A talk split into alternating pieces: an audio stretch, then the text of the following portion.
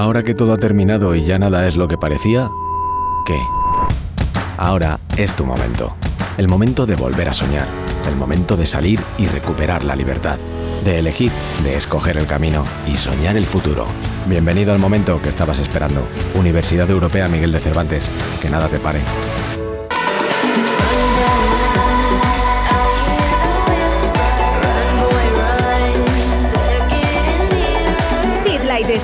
Con Gonzalo Torinos y Jaime Palomo en Radio 4G. Hola, hola, hola, hola, muy buenos días, bienvenidos un viernes más a Fit Life Studio. Aquí estamos, eh, Gonzalo Torinos. Muy buenas, Jaime, ¿qué tal? Muy bien, y un servidor, Jaime Palomo. Como sabéis, todos los viernes en Radio 4G Valladolid, nuestra casa, como decía Oscar antes, en el 91.3 de la FM. También estamos en directo en nuestro Instagram del programa, arroba Studio 4G. Y como siempre, pues podéis seguirnos por Facebook, Instagram y si queréis por correo, les repito, livefitstudio4g arroba gmail Vamos una semana más con vosotros. Vamos a por Ahora que todo ha terminado y ya nada es lo que parecía, ¿qué? Ahora es tu momento. El momento de volver a soñar. El momento de salir y recuperar la libertad. De elegir, de escoger el camino y soñar el futuro. Bienvenido al momento que estabas esperando. Universidad Europea Miguel de Cervantes. Que nada te pare.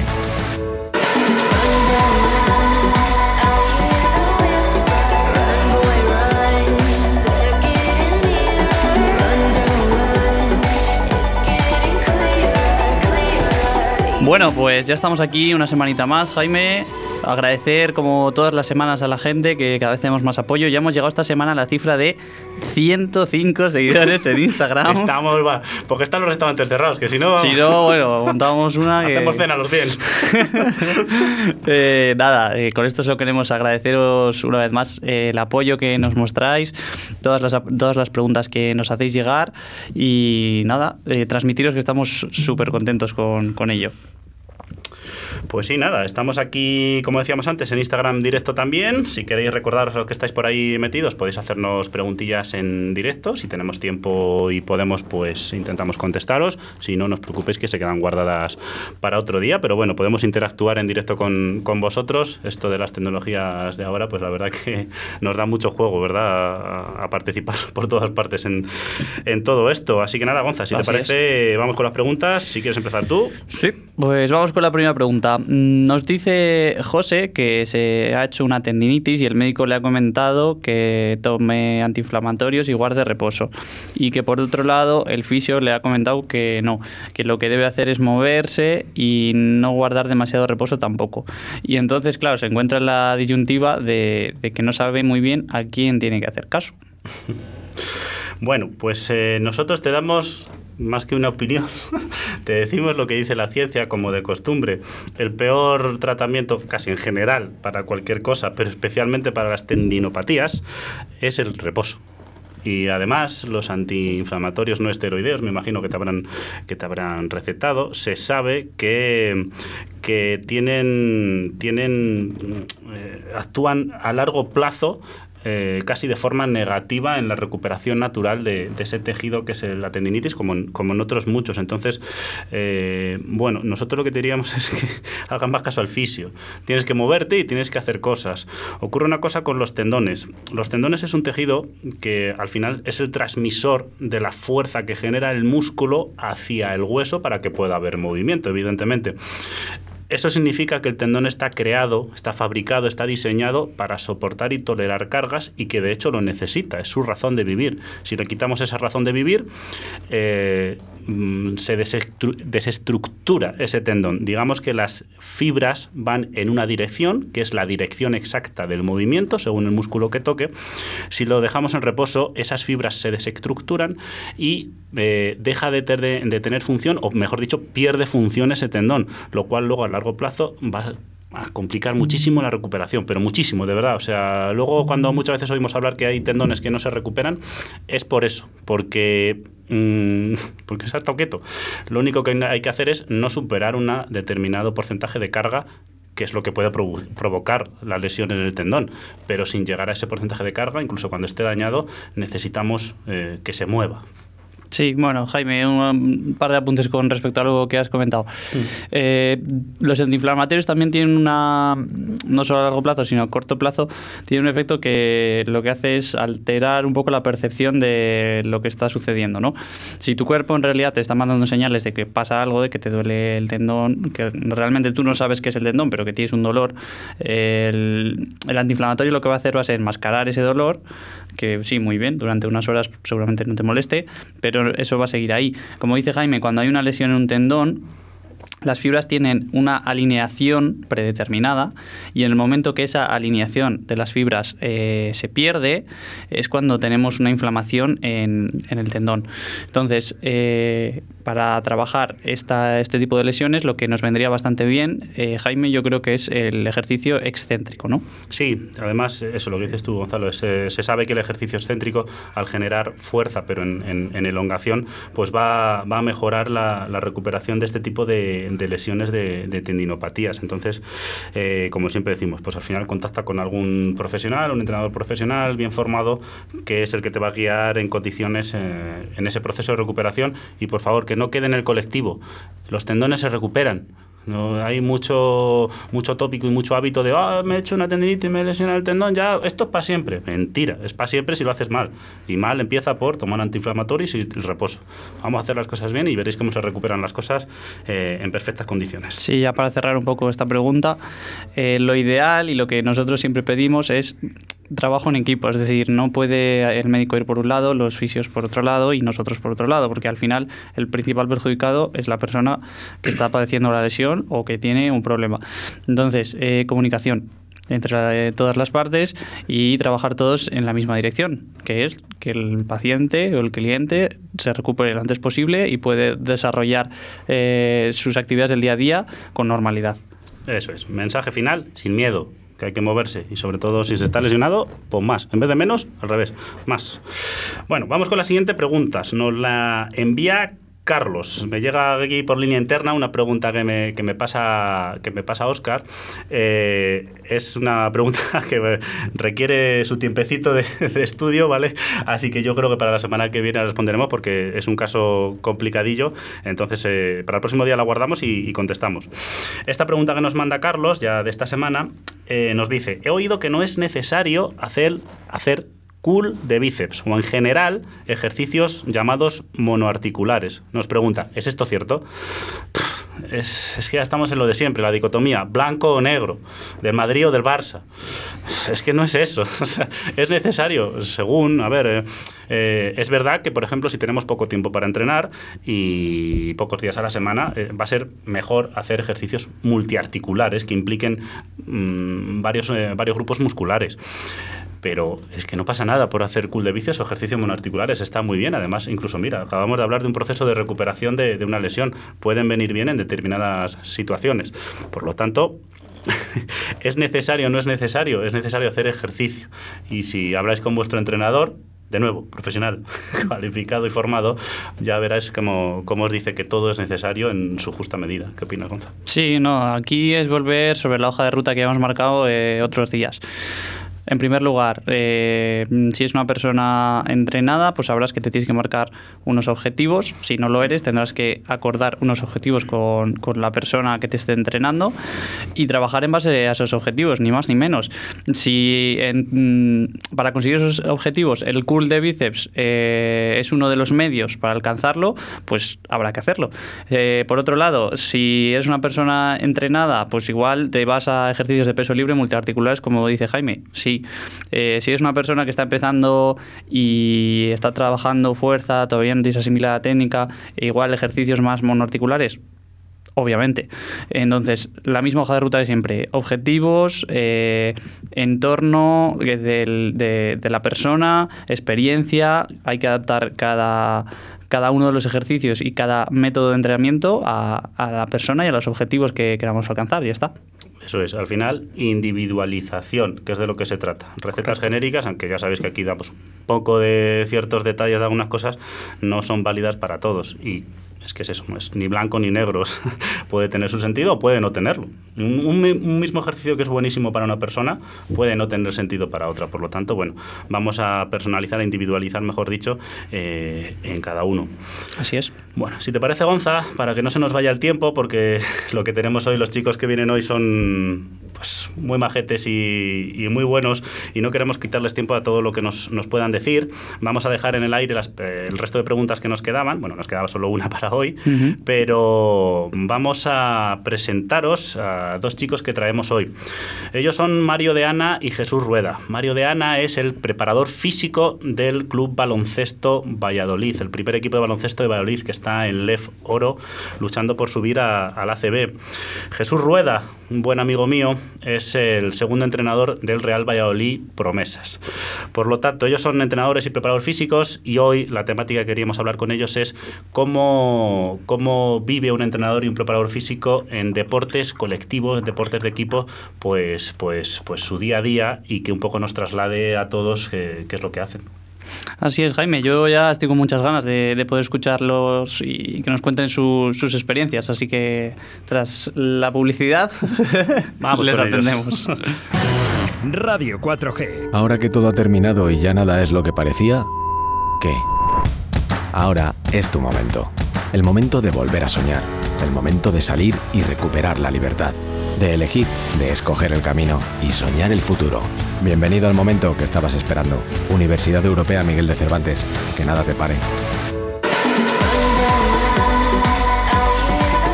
Bueno, pues desde aquí, muy buenos días y muchas gracias a Jesús y a Mario. ¿Qué tal estáis? Hola, buenas, tardes, muy buenas. Hola chicos, ¿qué tal? Bueno, eh, como la primera pregunta para vosotros ya hablaréis más, no quiero decir, no quiero decir nada más a fondo, así que va a empezar Gonzalo a haceros un poquito preguntas de presentación, ¿vale? Bueno, lo primero agradeceros chicos que, estéis aquí con nosotros hoy. Y bueno, quería que en primer lugar pues os presentarais vosotros, aunque nosotros ya hemos dicho eh, un poco por encima a qué os dedicáis y demás. Eh, quería que nos contáis vosotros desde vuestro día a día y demás a, lo que os dedicáis, quién sois, etcétera, etcétera. ¿Quién empieza? Muy bien. Venga, Jesús, tú, empieza tú, Jesús. Empieza tú, Jesús. Vale, bueno, muy buenas. Eh, bueno, como habéis dicho, eh, mi cargo es eh, segundo entrenador del Real y Promesas. soy graduado en Ciencias de la Actividad Física y del Deporte y entrenador nacional, entrenador nacional de fútbol. Y bueno, el año pasado acabé el máster de análisis táctico y bueno, al final cuando te dedicas a, un deporte, el que sea, individual, colectivo, eh, la demanda es muy grande y más a nivel semiprofesional, a nivel profesional, entonces o te estás formando día a día o hay gente que, que ese puesto lo quiere enseguida. Entonces la formación es, es fundamental, está claro. Genial. Mario, cuéntanos quién eres tú, a qué te dedicas. Bueno, pues yo soy el preparador físico actualmente del Real Valladolid Baloncesto, que este año hemos empezado el convenio con ellos.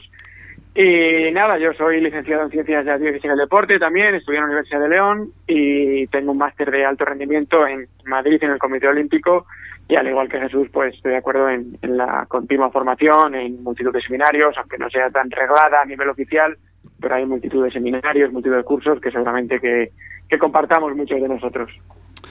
Genial, pues Mario, mm, ya que has acabado tú, empiezo contigo. Queremos que nos contéis, que nos cuentes un poco cómo es tu día a día, que la gente que, no se dedica al deporte, que no sabe qué hace un preparador físico, un entrenador, eh, pues bueno, cuéntanos un poquito cómo es, cómo es tu día a día trabajando en un deporte profesional. Vale, bueno, pues esto depende mucho también de, la semana, del microciclo en el que estemos y sobre todo si es al principio o al final de la semana. Yo suelo levantarme prontito, sobre las seis, seis y media de la mañana, y ese es el, el, rato que utilizo yo para más para mí, para dedicarlo a los entrenamientos, a algo que estemos trabajando, a investigar sobre algo, a leer sobre, sobre lo que esté en ese momento. Y es donde un poco pongo en punto el, el entrenamiento, la semana. Si estamos ya de cara al lunes o al martes, un poco de equilibrio la semana. Si estamos ya de jueves o viernes, pues ya hay que cambiar algunas cositas y evaluar cómo ha salido todo. De ahí solemos, cuando tenemos doble sesión, vamos por la mañana, normalmente solemos hacer un trabajo físico por la mañana, lo que más podemos entender como trabajo físico en gimnasio por la mañana, previo a la sesión de la mañana. Luego eh, ponemos de acuerdo cosas, vamos por la tarde y por la tarde también tenemos una lo que hacemos con el con Hugo, que es nuestro entrenador, es que hacemos una parte de calentamiento y volvemos a meter un pequeño brick de preparación física que la suelo destinar más a, a prevención, a lo que podemos llamar prevención entre comillas, o a trabajo de algún aspecto que a mí me interese en ese momento. Ahí solemos acabar sobre las 7, siete y media, termino de ajustar unas pequeñas cosas, de recuperar unos poquillos de, de datos con los que trabajamos y hasta el día siguiente. Bueno, una, me- una media jornada, ¿no? Que se llama. Una, una media jornada, Jornada cortita, sí. Un poquito más de media jornada. La de No, tre- no, no entrenamos no entrenamos siempre doble sesión. ¿eh? Lo, lo he dicho el día que entrenamos doble sesión, no siempre vamos a doble sesión. Sí. Y Jesús, tú cuéntanos un poquito. Bueno, yo no madrugo tanto, ¿eh? No madrugo tanto como Mario. Haces bien. Sí, sí, ¿verdad? no, nosotros, eh, bueno, también, como dice Mario, en función del, del microciclo, ¿vale? Pero bueno, nosotros, eh, si venimos de jugar domingo, pues eh, el lunes entrenamos, eh, somos estar en instalación a las 8 de la mañana, a las 11 comentaría el entreno, entonces de 8 a 11 pues comentamos sesión, hablamos de... ah, la sesión está hecha de- del día anterior, pero bueno, eh, el número de jugadores, por si, eh, a ver quién es comodín, quién no. A las 11 empezaríamos a, a entrenar, acabamos 12 y media y luego nos quedamos también en instalación hasta las 2. Dos ya nos vamos para, para casa, comemos, descansamos un rato y luego sí, eh, por la tarde, en función del día, eh, lo que hacemos es eh, trabajar desde casa, ¿vale? O hay, hay uno o dos días a la semana que, que bueno, pues el cuerpo técnico se reúne y, trabaja conjuntamente, pero el resto, pues luego por la tarde igual, de 5, 8 y media, 9 en función del día. Hay días que evidentemente hay más trabajo, días de, de menos trabajo. Cuando más eh, trabajo hay, son primeros días de la semana, que al final tienes que analizar el equipo, equipo propio, el partido que has jugado, ver rival, a ver contra quién te vas a enfrentar, diseño de sesiones, ver necesidades que tiene tu equipo para trabajar durante la semana en función de tu modelo de juego. Y, luego sí es verdad que, por ejemplo, días eh, jueves, viernes, igual tienes menos algo de trabajo, pero pero siempre hay algo que hacer. Al final la exigencia te la pones tú y siempre hay, hay cosas que hacer. Pues desde lo que os he dicho, analizar equipo propio, analizar equipo rival, sobre todo el diseño de tareas, que es algo, algo muy importante y que muchas veces los entrenadores intentamos copiar, ¿no? Vemos eh, tareas de entrenamiento que hace un equipo de primera división y, y la intentas plasmar en tu equipo y es un, es un error grande, porque al final tú tienes un modelo, tienes un, un equipo, unos jugadores, unas necesidades distintas al resto de equipos y al final diseñar tareas y sesiones es algo que lleva, que lleva mucho tiempo. Es decir, un resumen, se trabaja mucho en, en esto del deporte profesional. Sí, Se sí. trabaja. Hace, sí, sí, hace, hace gracia porque muchas, muchas veces, eh, igual amigos tuyos, familiares, te dicen, joder, es que los que trabajáis en deportes colectivos, trabajáis de entrenamiento de 11 a 12 y media y ya vais para casa. ya, claro, Sí. pero, pero, pero no, no nos vamos a casa a, tumbarnos, a echarnos la siesta todo el día. Sí, no funciona así, ¿no? Claro, claro, claro. Hay mucho, mucho trabajo. Bueno, chicos, yo también os quería preguntar, eh, si queréis, mantenemos el orden que ha establecido Jaime, ahora contesta Jesús y luego eh, Mario. Eh, bueno, pues ¿cuál es la importancia que le dais a la preparación física en el deporte profesional? Vale, eh, al tratarse de un, de un deporte colectivo, no un deporte individual, eh, o por lo menos nuestra metodología de entrenamiento, es una metodología, en nuestro caso, de carácter sistémico. Entonces, eh, le damos mucha importancia al trabajo táctico y a partir de ahí surge el, resto de componentes, ¿no? A nivel técnico, a nivel de preparación física, a nivel psicológico. Entonces, eh, pensamos que la preparación física es, fundamental en un deporte colectivo, tener una base, tener unas exigencias mínimas, pero no es determinante. Lo que consideramos determinante es el, trabajo táctico y a partir de ahí surge el trabajo físico, porque no es lo mismo que, que los esfuerzos de un lateral que de un extremo o que de un pivote y un punta. Entonces, el trabajar en especificidad dentro de un deporte colectivo eh, es importante. ¿Y Mario? Cuéntanos. Sí, bueno, eh, yo estoy un poco de acuerdo con Jesús. Quizás determinante, que no determinante no es la palabra, yo me lo llevo más un poco al, al baloncesto y, y sobre todo hay que darle mucha importancia al, al cambio que ha tenido nuestro deporte en los últimos años. Es un deporte mucho más físico, mucho más atlético, en el que la, ya parece que juegan atletas al baloncesto, son grandísimos atletas que juegan al baloncesto. Por lo tanto, ahí entra un, que, mucha mayor importancia, si cabe, a la propia preparación física. Eh, equipos antiguamente, yo recuerdo una charla que escuché hace poco de un entrenador de hace un montón de años que porque decía que porque ahora los jugadores no juegan todo el partido, 40 minutos. Porque es imposible mantener el ritmo al que se juega ahora mismo al baloncesto con una con un rendimiento que tú puedes mantener en, en, en la cancha. Por lo tanto, ahí sí que la preparación física actualmente, sobre todo en el baloncesto, tiene una importancia muy determinante, aunque acorde a lo que dice Jesús, lo importante es el propio deporte y es el entrenamiento. Aquí en este punto hay una pregunta que me, apetece mucho haceros porque, mm, bueno, mm, ya sabéis, vivimos en España y aquí todos somos entrenadores, todos somos de todo, sin, antes de serlo siquiera. Y en este sentido, eh, el público en general, que no se dedica al entrenamiento, evidentemente, ni al deporte profesional, pues lo que estábamos comentando, no, no, suele conocer el trabajo que hay detrás de todo esto que estamos hablando y, y ya nos habéis comentado vuestras medias jornadas. Y sobre todo no conoce la intensidad a la que se entrena cuando estamos hablando de, deporte profesional. ¿Cómo podemos eh, trasladar una idea de la intensidad que supone entrenar y, competir a nivel profesional? ¿Cómo podemos hacer que la gente entienda la diferencia que hay entre entrenar con ese objetivo profesional, que al final es el trabajo de esos chicos, eh, con respecto a entrenar, pues, pues, pues como vemos en un gimnasio tradicional al uso o una sala de entrenamiento personal con objetivos de salud, de estética o por prescripción médica. Bueno, pues mira, eh, y yo voy, lo voy a unir un poco con lo que tú has acabado, que es el, al fin y al cabo es que es el trabajo. Nosotros lo podemos eh, ver en los jugadores, que es que un simple entrenamiento, que la gente puede pensar que es un entrenamiento más, un jugador puede verlo como que está compitiendo con un compañero de equipo, pero que es su rival también, entre comillas, en el campo y el que en teoría puede quitarle minutos. Y que a él le quite minutos significa que va a jugar menos, que su estadística va a ser distinta y que el año que viene su contrato va a ser distinto. Entonces, al fin y al cabo, es eh, vivir por y para ello en el entrenamiento a nivel de intensidad, pero no solo a nivel de intensidad, a nivel de cuidarte, de dormir, de nutrición, etcétera, etcétera. Entonces, cuando tu vida se destina a ello, y en este caso es que tu futuro está ligado a lo que tú entrenes, si no das el 100% en cada cosa que hagas, no, no este, este el jugador está condenado a que no vaya a tener su mayor rendimiento y siempre te va a quedar el, el joder, y, si hubiera entrenado más, y si hubiera entrenado más, hmm. pues siempre estamos ahí con el látigo de, intentarlo todo. Claro, claro, ¿Tu perspectiva, Jesús? Sí, está claro, al final la exigencia es máxima. Eh, un jugador, ya sea de fútbol, baloncesto, cualquier deporte, eh, su entrenamiento como tal físico, entrenamiento de estar en campo, son 90 minutos. Si en 90 minutos no es capaz de mantener una, una intensidad, no solamente a nivel físico, sino a nivel de concentración máxima, eh, ese jugador, lo que decíamos antes, ¿no? De nuestra mochila de llenarla a través de congresos, seminarios, porque hay gente que quiere estar ahí. A los jugadores les pasa lo mismo. Como los jugadores no entrenan a un nivel y a una intensidad alta, eh, hay otros jugadores que quieren estarse titulares el próximo día. Mm.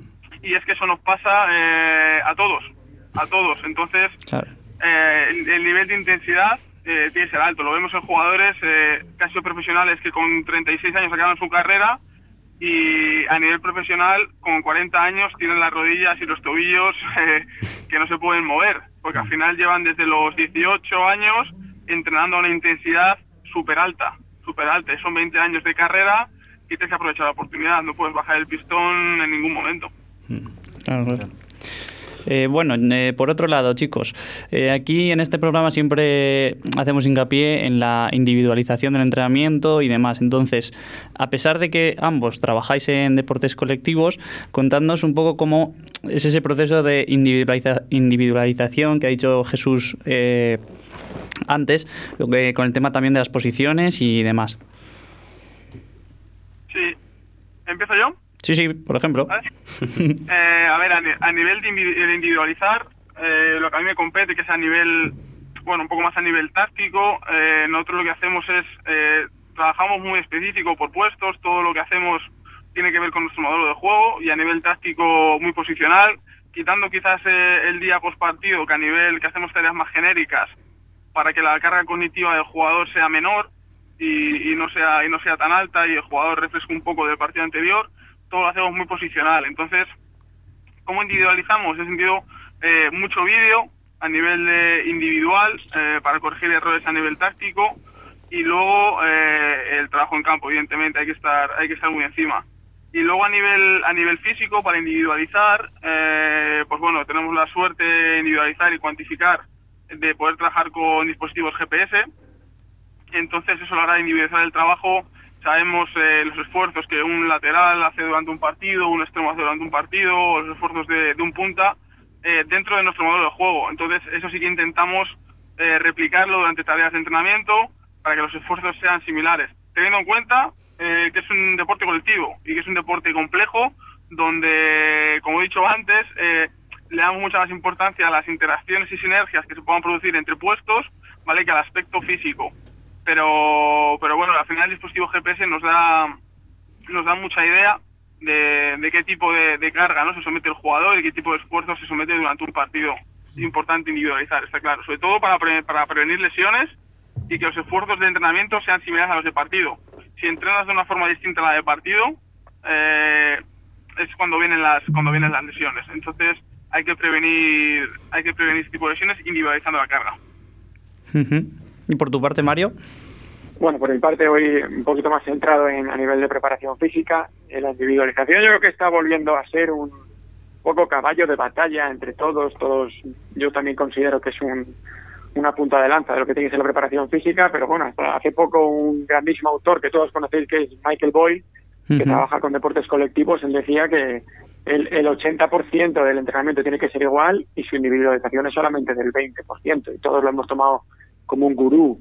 Entonces, bueno, nosotros en, lo que hacemos nosotros en el equipo, cuando vayamos sobre todo a, necesidades, trabajamos las individualizaciones respecto a necesidades. Por ejemplo, eh, a nivel de lesiones, de una lesión previa, tiene que tener un protocolo, por ejemplo, si la por ejemplo, necesitan mejoras ese jugador para seguir su rendimiento.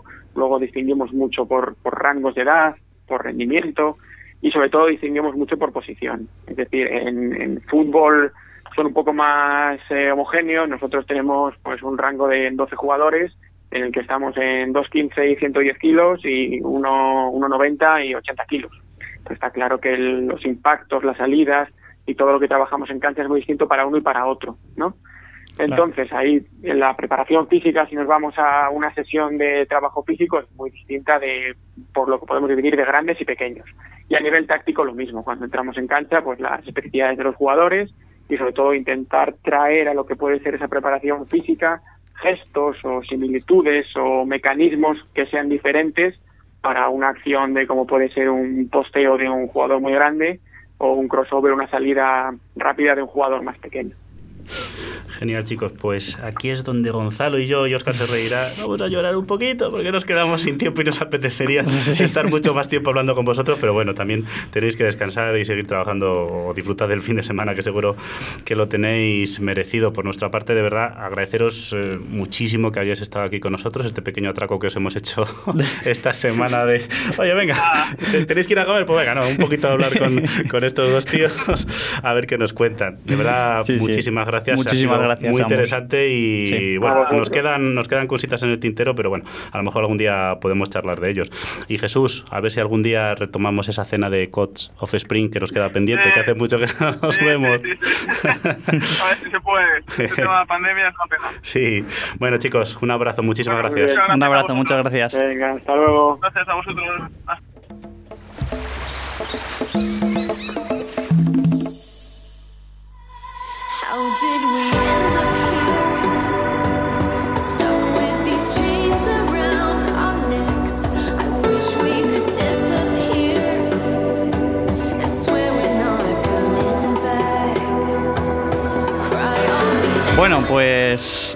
hasta aquí el programa de hoy. Hemos querido abordar un poquito los deportes colectivos en fútbol y baloncesto. Sabemos que hay muchos más deportes que se nos quedan por el camino, pero la verdad que nos han dado un punto de vista eh, muy cercano, digamos. Así nos podemos hacer un poquito idea de cómo trabajan eh, profesionales de nuestro sector, no tanto ya en la sala de gimnasio, sino con los equipos.